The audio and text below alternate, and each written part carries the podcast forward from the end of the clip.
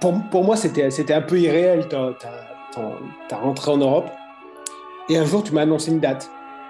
Tu, tu, tu m'as envoyé un billet d'avion, une date, une heure, et puis euh, voilà, ta rentré en Europe était programmée. Pour moi, c'était miraculeux quoi. je, je pensais pas je pensais pas vivre ça aussi vite. J'y pensais même pas en fait. Revoir Paris. Un petit séjour d'un mois. Revoir Paris. Et me retrouver chez moi. Frères de cœur, saison 2, épisode 11. Vous avez dit ordinaire? Bah, oui, oui, je me rappelle que vous étiez surpris quand j'ai envoyé ça, parce que personne ne me croyait en fait. Je disais oui, je vais rentrer en février, mais personne, tout le monde disait oui, oui, c'est ça. Euh, et, non, non, je me suis décidé quand j'ai eu le résultat de ma biopsie, bah, je me suis dit il faut y aller, quoi, il faut y aller. Et donc euh, j'ai pris la décision d'y aller. C'est moi. Ah, euh, je suis envoyé par l'agence Security. Et vous êtes? À l'aéroport. Et voilà, je me suis retrouvé à l'aéroport, vide, complètement vide. Mais à l'aéroport depuis la, pour la première fois depuis, euh, euh, depuis deux ans à peu près. Et, pour un voyage international de la première fois depuis quatre ans. J'avais même perdu mes réflexes, qu'est-ce qu'il fallait faire, comment, pourquoi, etc. J'étais comme un débutant à l'aéroport. Vous avez des bagages, Simon? Ah bah non on, m'a dit de venir, pas de venir avec des bagages. Pourquoi il fallait que j'en prenne Non, non, c'est pas grave. Et je me suis retrouvé dans cet aéroport vide, un peu, un peu, euh, j'avais un peu la trouille de, parce que je savais pas trop comment ça se passait en période de Covid hein, et avec euh, l'immunosuppression. Évidemment, il faut faire extrêmement attention. Et un pacemaker. Et, et, un pacemaker, qui est un autre, une autre contrainte quand on voyage. ça, ça, joue. Hein. Oui, ouais, c'est vrai.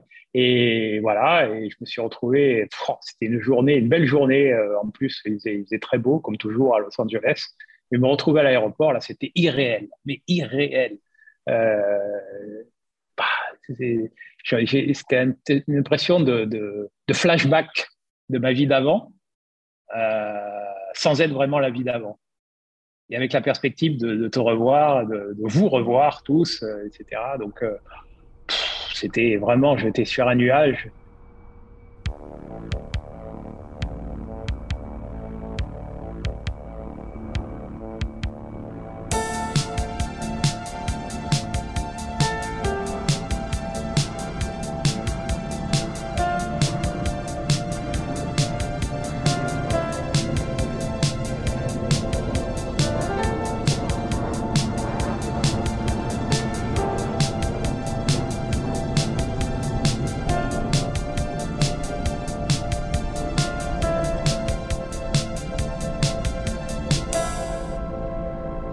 Il y, a une constante, Frangin, dans, toute cette histoire depuis. Euh, depuis euh, on, peut, on, remonter à 2, 3, 4 ans. C'est toujours la confrontation de l'ordinaire, de l'extraordinaire. C'est une confrontation qui a toujours été là.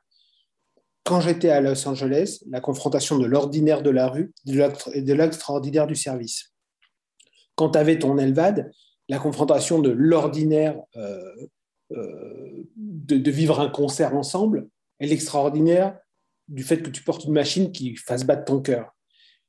Et on, allait encore, on allait encore passer une étape là quand tu es revenu en, Europe, parce que c'était l'extraordinaire de, de te revoir dans mon ordinaire familial à moi, dans mon ordinaire. Parce que moi, moi, moi j'ai vécu ton, ton histoire évidemment de manière intense, etc. Mais moi, je suis plongé dans mon ordinaire de boulot, mon ordinaire d'amis, mon ordinaire de famille. Et euh, finalement, ton histoire vient apporter de l'extraordinaire à mon quotidien. Euh, malgré toi et malgré moi, de temps en temps d'ailleurs. Et, mais, mais du, et du coup, ces retrouvailles, c'était toi qui arrivais double greffé dans un avion en partance de Los Angeles et moi, dans ma voiture, sur le périph, sur l'autoroute, on chercher à Roissy.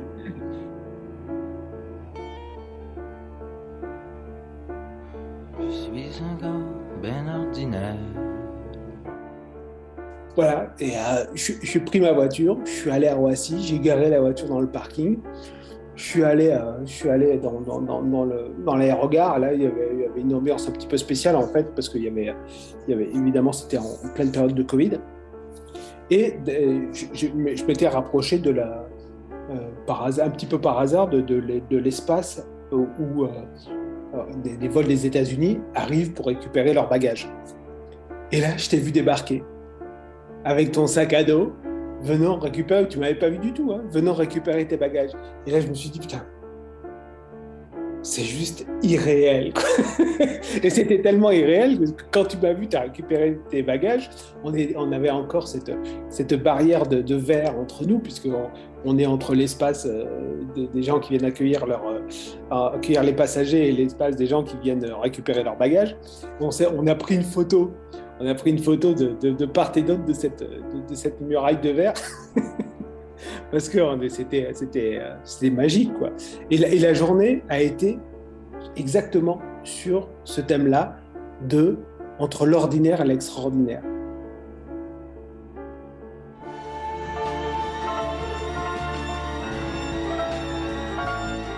C'est vrai, c'est vrai. Moi, je me rappelle, bon, c'est souvenir de retrouvailles, c'est, c'est un souvenir euh, indélébile de, de, de nos vies, je pense. C'était, cette, cette, cette- marrant, cette, cette, bar- cette, euh, ce mur de verre euh, qui nous séparait, parce que c'était un peu, un peu symbolique aussi Ouais, tout ce qu'on a vécu. C'est-à-dire qu'on se voyait sans être ensemble. Et ça, ça a duré jusqu'à ce que je, je sorte et enfin, ce mur de verre a disparu et on pouvait se voir et être ensemble, enfin. Ouais. Et là, bon, évidemment, c'est c'est pris dans les bras et ça, c'était, euh, c'était,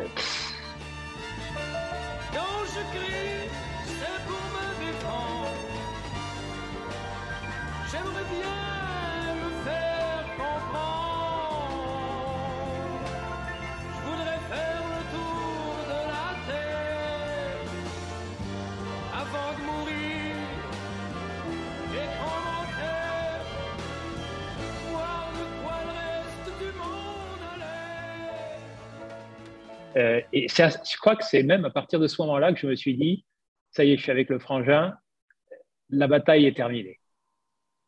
Mission accomplie. Ouais. Je crois que c'est à ce moment-là que je me suis dit mission accomplie. Et puis ce qui est marrant, c'est qu'on a. Parce que moi, j'avais plus de quotidien à l'époque. Moi, j'étais dans l'extraordinaire tout le temps. Tout le temps, ouais, c'est ça. Et, et donc, euh, Du- et, du- et du là, coup, il y avait. tu- Tu m'avais fait rentrer dans, ta extra, dans, ton, dans ton extraordinaire euh, toutes ces années. Et là, pour quelques heures, j'allais te faire rentrer dans l'ordinaire d'une vie parisienne. Parce que Voilà, exactement. c'est- exactement ce qui s'est passé. Parce que je- je- après l'euphorie passée, on est, on est sur le périph' dans, dans, dans la voiture. On va te conduire dans l'appartement euh, parce qu'il y avait un, un très bon ami à nous, Damien, qui nous, qui, qui nous prêtait un appartement et, qui, euh, dans lequel tu allais loger pour pouvoir pa- passer, euh, passer quelques jours, même qui, qui nous a prêté cet appartement dans la, dans la durée. Et du coup, on était dans la voiture, sur le périph', on est arrivé dans le 15e. Infotrafic, il est 14h et c'est l'horreur. Si vous êtes sur la 6A, sur la 6B, sur la 13 ou sur la 14, il va falloir prendre votre mal en patience. Plus de 40 km de bouchons cumulés. Arrivé dans Paris, vous ne serez pas au bout de vos peines. Le quai de la Râpée, on avance par choc contre par choc. La place de la Bastille, à éviter si vous pouvez. Il n'y a guère que le nord de Paris, à l'exception bien sûr du boulevard Sébastopol, où l'on roule à peu près normalement, du moins pour l'instant. Et là, c'est l'ordinaire qui a pris place sur l'extraordinaire. C'est-à-dire que on, a- on avait, on avait passé le monde de Cedar Sinai, on avait passé le monde de la Californie, et on était à côté, en marchant dans la rue dans le 15e, on est allé s'acheter des, euh, de- je ne sais pas, je sais plus ce que c'était, mais peut-être des cuisses de poulet chez le boucher, chez un bon boucher, avec des bonnes pommes de terre. On est retourné à l'appart et on s'est fait un déjeuner tout simple, comme ça. À part ça, quoi de sans sas Et on a mangé. Et l'après-midi, on a mangé, on a discuté, comme si on s'était quitté il y a, deux semaines, hein, alors qu'on s'était quitté il y a quasi un an. Et après, on est allé, euh, on est allé te chercher euh, une couette pour ton appartement, enfin, compléter un petit peu ce qui te manquait. Et cet après-midi, elle était hors du temps, mais elle était hors du temps dans le côté ordinaire. C'est-à-dire qu'on avait tellement vécu de choses extraordinaires que l'ordinaire de cet après-midi où on marchait dans les rues pour aller acheter une couette, des choses aussi basiques que des couettes, du sel, du poivre, peut-être pour un appartement, l'ordinaire devenait extraordinaire.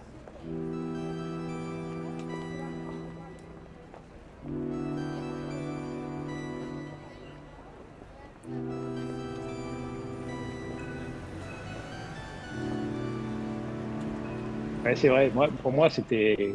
Moi, j'avais besoin, j'avais une soif d'ordinaire.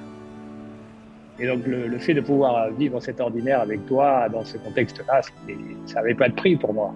C'est c'est bizarre, hein, parce que faire des choses toutes simples de la vie ordinaire, pour moi, c'était c'était un soulagement, finalement. Je n'avais plus accès à ça pendant tellement longtemps.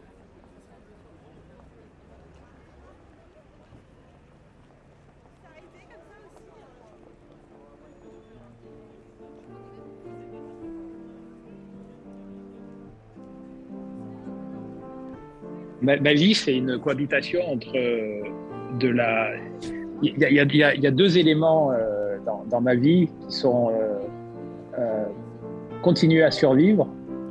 Et dans la continuer à survivre, il y a tout ce qui caractérise la vie des greffés, donc les médicaments, les 30 pilules par jour, quand tu dois prendre à des horaires bien précis, toute la discipline qui va avec.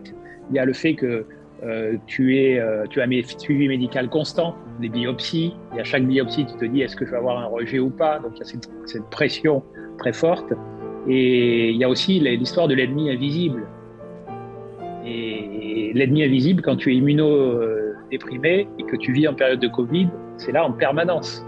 Donc il faut apprendre à vivre avec, parce que tu ne peux pas non plus vivre dans la, dans la paranoïa totale. En revanche, il faut que tu sois extrêmement prudent. Et donc, euh, quel est le bon équilibre entre euh, euh, continuer ta vie normale, aller au, boulot,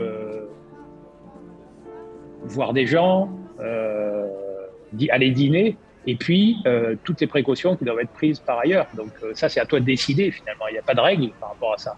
C'est à toi de dire, ben voilà, l'équilibre il est plutôt là. Quelquefois, je prends des petits risques mesurés, et puis d'autres fois, je n'en prends pas. Et donc ça, ça, ça facilite pas les choses aussi, parce qu'il y a une distance par rapport à l'autre. hein. Le fait de, le fait d'être fragile, euh, d'avoir un système immunitaire qui ne fonctionne pas volontairement, euh, ça met une distance parce que tu peux pas non plus avoir trop de proximité physique avec les gens.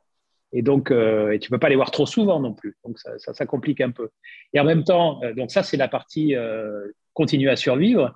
Et puis après, il y a la partie réapprendre à vivre. Et c'est pas si facile que ça de réapprendre à vivre, hein, Bien finalement. sûr, c'est sûr. Parce que moi, pendant quatre ans, mon, mon physique et mon mental étaient avec pour objectif de survivre.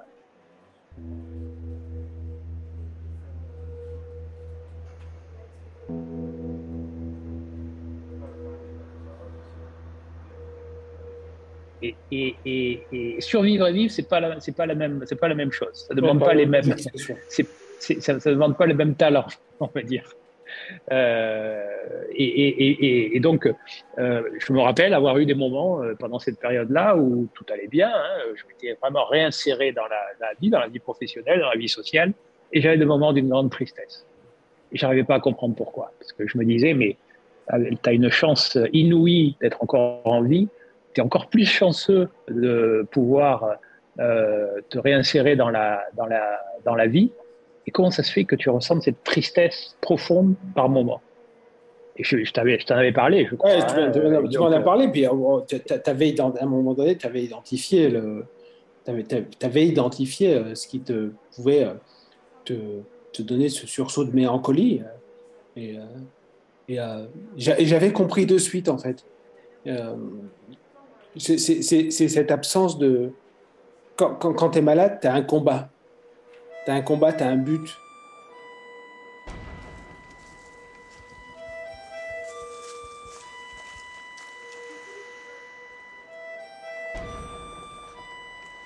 Oui, oui, bah, je me suis retrouvé, c'est exactement ça. Je me suis retrouvé, euh, je, je me suis senti dans la peau d'un soldat sans guerre. Je pense que Ouais. c'est ce que re- re- ressentent les vétérans, probablement. Ouais. C'est le fameux syndrome post-traumatique, qui Ouais, est une réalité. euh, je crois que j'ai ressenti ça véritablement parce que je, euh, oui, je, je ressentais, de la, je ressentais de, la, de la nostalgie de mon combat.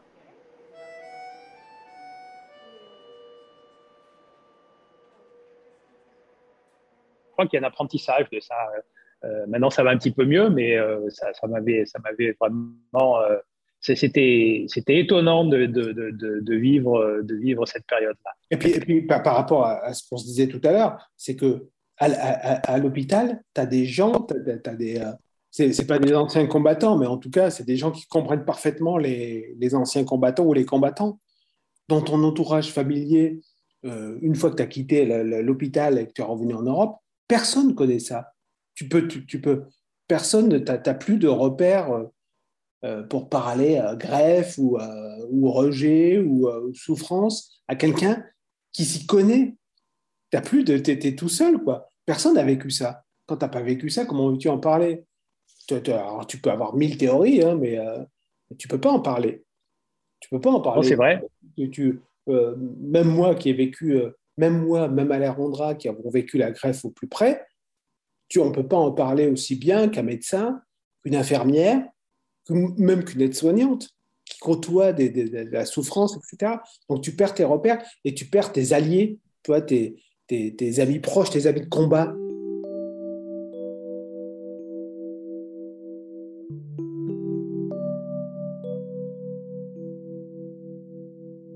Après, l'autre danger, c'est d'être. euh, ton identité peut devenir, et ça, je pense, ça arrive à beaucoup de malades, euh, ton identité devient ta maladie. Et ça, c'est un vrai danger parce que tu, tu, tu ne peux pas véritablement guérir. C'est aussi euh, se sortir mentalement d'une situation de survie. Mm. Et, et donc, euh, si les autres te voient comme un malade, tu as du mal à t'en sortir parce que ça te, rap- ça te, ça te, ça te ramène à ta condition de, de, de malade. Je suis malade, parfaitement malade. Je, je crois que, la, je crois que le, le, le défi, euh, quand tu es greffé, alors chacun a sa propre expérience, mais la façon dont je le vis en tout cas, c'est que euh, il faut pas chercher à oublier ce qui t'est arrivé. Il faut, je pense que, en tout cas, moi, je cherche pas à oublier ce qui m'est arrivé. Je, je cherche, à- je le garde en tête parce que je me dis, s'il arrive, euh, s'il m'arrive quelque chose, quoi que ce soit, si les choses euh, subitement euh, vont un petit peu moins bien, il faut que je sois, faut que je garde mon préparation, faut que je garde mon, mon degré de préparation. C'est-à-dire que faut que je sois prêt à affronter la tempête s'il y a une tempête. Et donc, pour ça, il faut pas que je perde de vue ce qui il faut pas que j'essaie de perdre de vue ce qui m'est, arrivé. Et en même temps, je peux pas être complètement focalisé là-dessus, sinon j'arrête de vivre. J'arriverai jamais, si je, si je suis trop focalisé là-dessus, à me, à vivre ma vie normalement. Et pour vivre sa vie normalement, il faut un minimum d'insouciance quelque part. Et donc, l'équilibre à trouver, c'est ça, c'est euh, ne pas perdre de vue euh, quelle est la situation ou qu'est-ce qui pourrait arriver, tout en faisant en sorte que ça ne gâche pas euh, ta vie quotidienne et ta capacité à te sentir normal. Mm. Et ça, c'est un, ça, c'est un gros défi. Je, je pense, que je suis pas le seul, parce que j'en ai discuté avec des, des amis ou des, des contacts de, de gens qui sont greffés. C'est un gros défi parce que moi, moi j'essaie de le pousser au bout, ce défi. C'est-à-dire que j'ai la chance immense, et ça, je crois que je, fais partie de peu euh, de gens qui ont eu deux greffes qui soient capables physiquement et même mentalement de, travailler autant que je le fais, parce que finalement, ce que j'ai fait grâce à mon employeur qui m'a permis de le faire, parce qu'ils m'ont permis de le faire du point de vue euh, en, me, en me proposant, euh, après les six mois euh, post-greffe, euh, un travail. Et non seulement ils m'ont proposé un travail, ils m'ont proposé un travail du même niveau que celui que j'avais quitté euh, un an avant, euh, au moment de, ma greffe. Et donc, c'est un gros pari qu'a fait, mon employeur, qui, au-delà du fait qu'il m'ait soutenu de manière incroyable et exemplaire pendant tout ce processus-là, euh, a pris un risque, il faut le dire, a pris un risque en me confiant un rôle qui, pour quelqu'un qui a été malade, peut représenter une charge, oui. représenter une grosse charge euh, mentale, physique, etc. Euh, et, en fait, euh, la façon dont on a pris les choses, c'est Guillaume, est-ce que tu te sens capable de faire ça? Moi, ma réponse était oui, et on l'a fait. On a pris les risques tous les deux, et ça, ça a marché.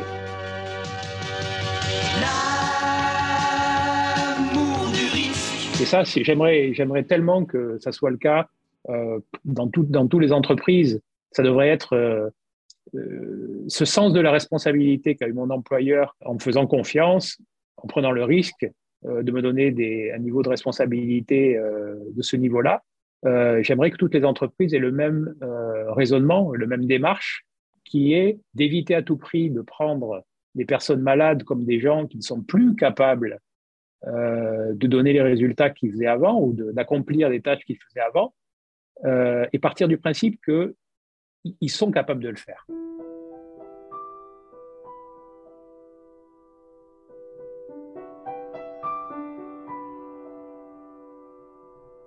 Moi, souvent, je ne te pose pas souvent la question, mais euh, très souvent, je m'interroge, parce que je n'oublie pas. Est-ce que dans, dans son quotidien que tu, que tu décris là, est-ce que dans ton quotidien, tu penses, euh, tu penses à, celui qui t'a donné son cœur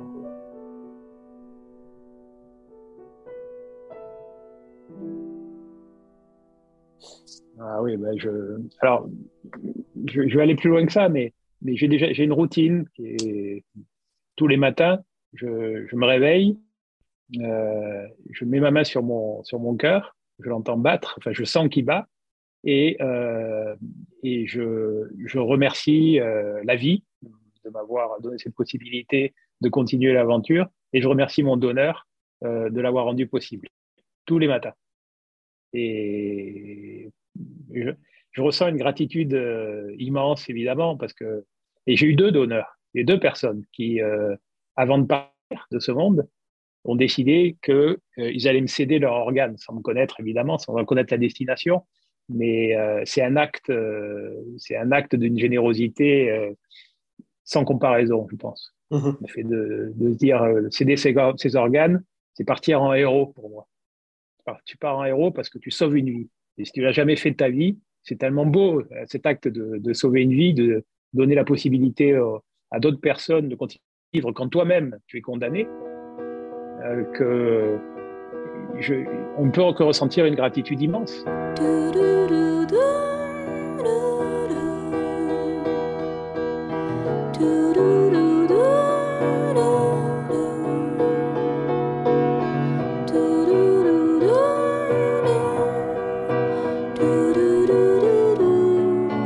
On sait que les dons les plus généreux, c'est les dons qui, euh, n'ont pas de nom.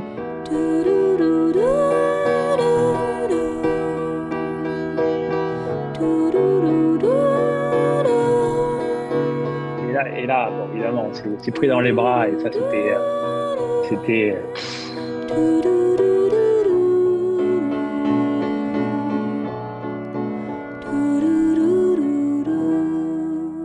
À suivre, épilogue.